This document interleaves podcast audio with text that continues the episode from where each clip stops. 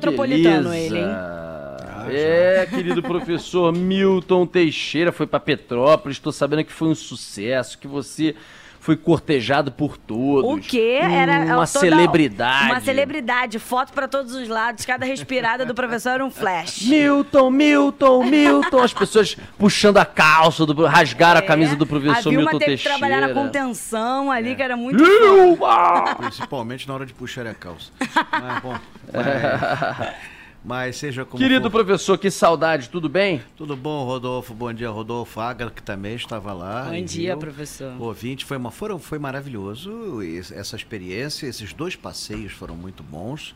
Agradecer muito ao SESC, que colocou dois guias ótimos. O primeiro foi o Luiz Antônio, o segundo foi a Carmen Ortiz.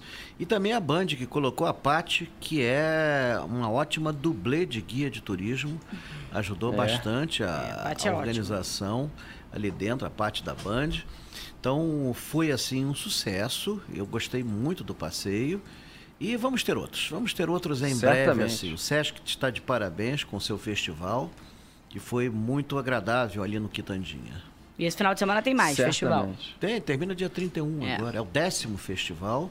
São 10 cidades que estão envolvidas, dentre as quais Petrópolis, que é a que nós fomos. Sem dúvida, sem dúvida. Querido professor, temos nossa pauta sempre deliciosa e você vai falar sobre a história.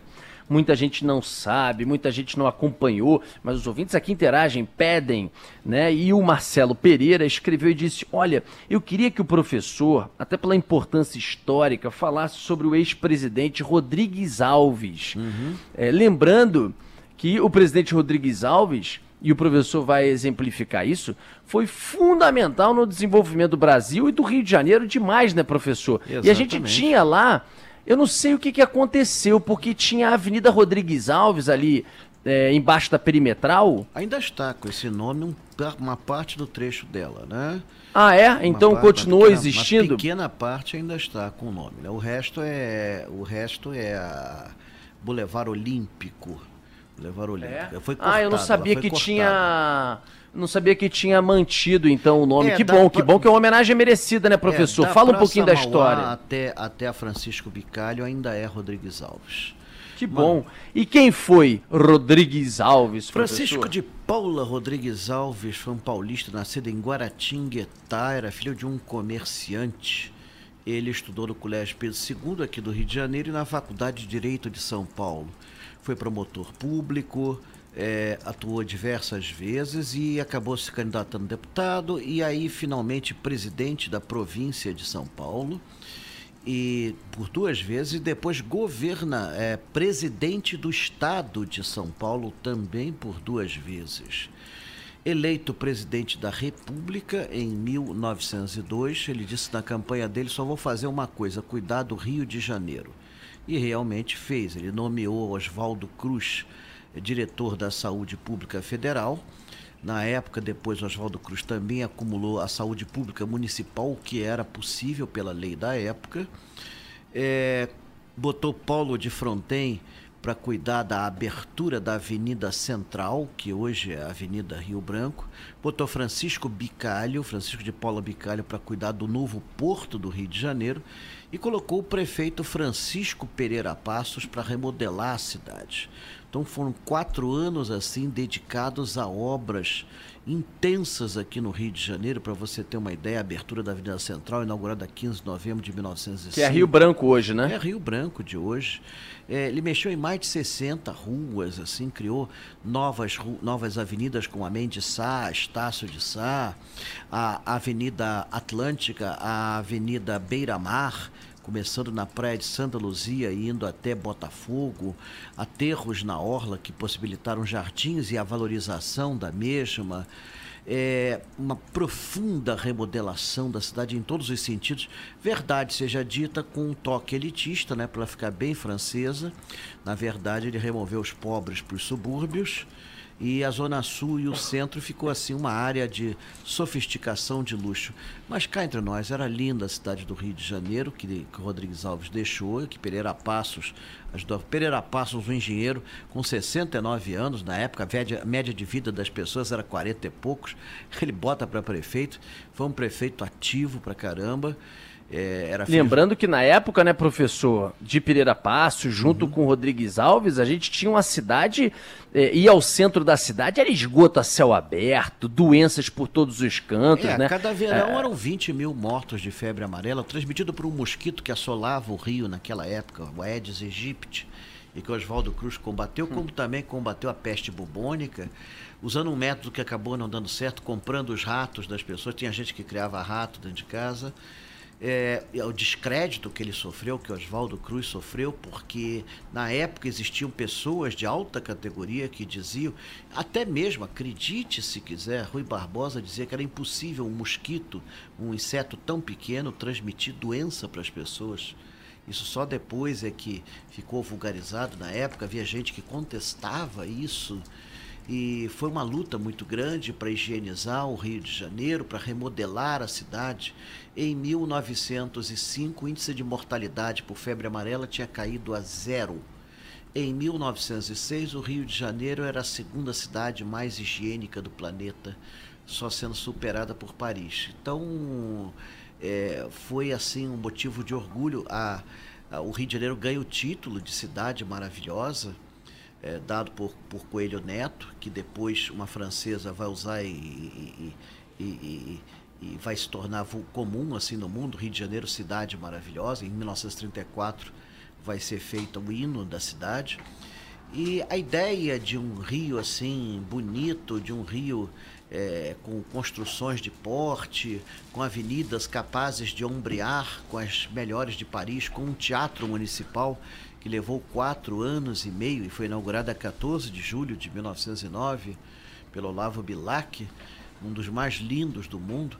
O Rio realmente ficou espetacular. Ficou espetacular e o que ainda tem de muito bonito no centro se deve a esse quadriênio que foi muito rico e dedicado à cidade. Rodrigues Alves depois foi governador de São Paulo de 1912 a 1916 e depois se candidatou novamente à presidência da República, sendo eleito em 1918, mas aí ele já estava muito doente e ele falece em fins de 1919, sem ter assumido a presidência da República. Quem assumiu foi o vice Delfim Moreira da Costa Ribeiro, que convocou novas eleições, aí sendo eleito Epitácio da Silva Pessoa, que completou o quadriênio estabelecido. Dizem que Rodrigues Alves morreu da gripe espanhola, mas isso é, hoje é questionado. Diz que isso aí foi inventado para criar o mito, que ele morreu junto com o povo e tudo mais. Mas, na verdade, é, naquela época, você tem, eu acabei de dizer, a média de vida dos homens era 40, 45 anos. Ele vai morrer com 80, cara. Então ele já estava bem caquerado, bem arrebentado quando foi presidente pela segunda vez e não completou o mandato. Deve-se muito ao Rio de Janeiro a ele e merecia talvez uma avenida mais bonita do que a que está com o nome dele. É, melhorou um pouquinho, né, com a revitalização sim, do porto, sim. mas ainda é uma área também com muito galpão abandonado, né? É, ela encolheu bastante. Agora o trecho da Avenida Rodrigues Alves é literalmente um trechinho entre a, a entre a Praça Mauá até o até a Avenida Francisco Bicalho, que também foi outra homenagem ao engenheiro que cuidou das obras do porto Naquela época tinha esse negócio de concorrência, não tinha esse negócio de nada. Foi entregue a uma empresa britânica. Em 1910, o Porto do Rio de Janeiro foi inaugurado. Na época, era um dos melhores do mundo. E ainda hoje é um dos melhores portos para você atracar transatlânticos de turismo. É, não tenha dúvida, o Rio de Janeiro, a Baía da Guanabara, é um porto perfeito, criado pela natureza. E, assim, Professor, a gente, tem, a gente tem um outro assunto também aqui na nossa pauta sim, de hoje, não sim, tem, sim. Agatha? Tem. Academia Brasileira de Letras, ABL, cento, ABL 125 anos, 125, professor. E aí eles estão comemorando o mês inteiro, né? Sim, claro, claro.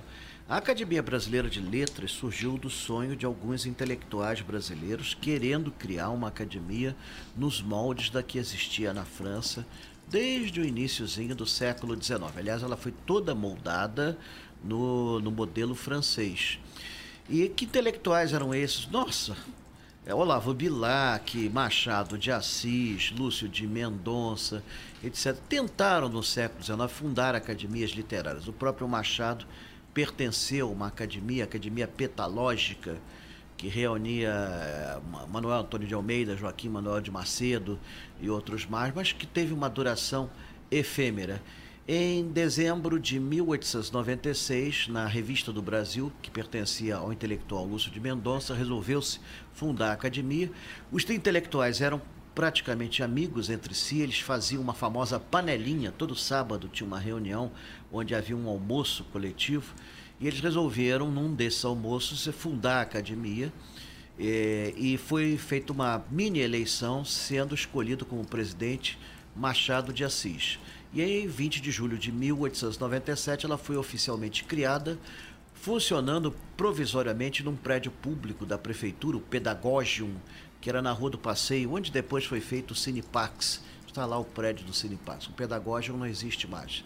Depois andou por Sec e Meca, inclusive no Real Gabinete Português de Leitura, e por um tempo, de 1894 até 1908, funcionou na Confeitaria Colombo, eu acho, que foi o melhor de todos e posteriormente acabou no prédio do antigo Silogeu, que era um prédio que existia na rua Teixeira de Freitas, ali na Lapa.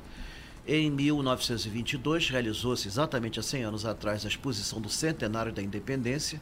A França fez um pavilhão que era um verdadeiro palácio, o Petit Trianon, e graças às boas relações entre o diretor da ABL, Afrânio Coutinho, e o, e o, e o, e o cônsul francês, Couty, eles conseguiram que a França doasse esse palacete à academia, que tomou posse efetivamente em 1925, depois de um imbróglio para discutir quem era o dono do terreno.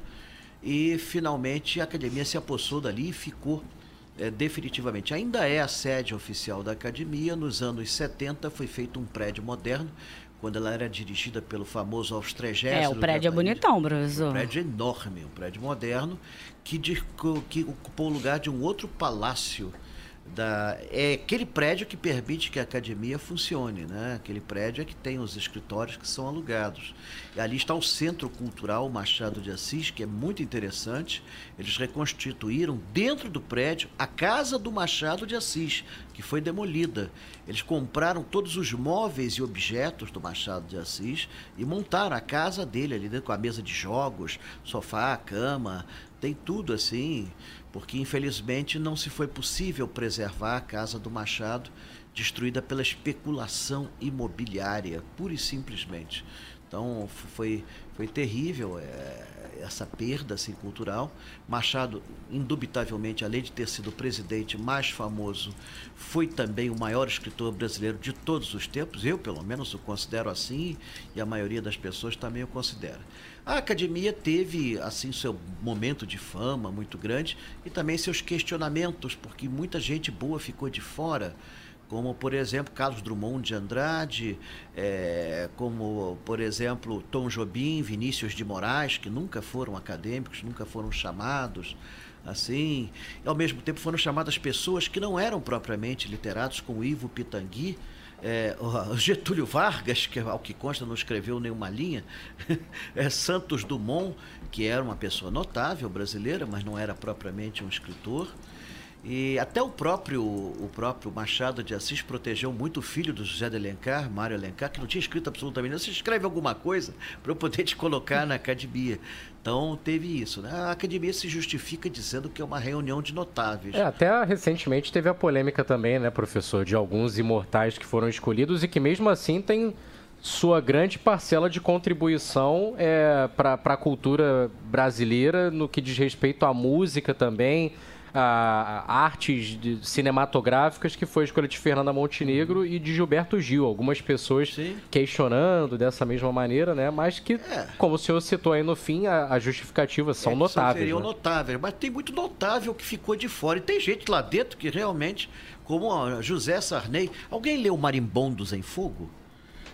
Eu não li. Não, eu também não. É. Alguém leu Marimbondo? Aliás, é o acadêmico mais antigo da academia. Tá lá. Também, né? Professor, Sim. ferrou, 10h57, eu te amo de paixão, mas eu tô arrebentado e o programa tá. também. Mas tinha um programa A gente vai ter que aí, falar tinha, sexta que vem. Um Tem, qual, qual? Não é um manda, passeio, manda é bala palestra. Quarta-feira que vem, 10 horas da manhã, na Praça General Osório, eu vou reinaugurar a praça a pedido da prefeitura, fazendo, contando a história da praça. 10 horas da manhã, Praça General Osório, Ipanema, vai ser reinaugurada com a presença do prefeito e autoridades. O chafariz do mestre Valentim vai ser reaberto, vai jorrar água depois de anos fechado. E eu, eu fui convidado a fazer esse discurso inaugural aberto ao público. Portanto, todo Muito mundo lá. legal. Quarta-feira, agora, dia 3, 10 horas da manhã. Que todo mundo beleza. na Praça General Osório.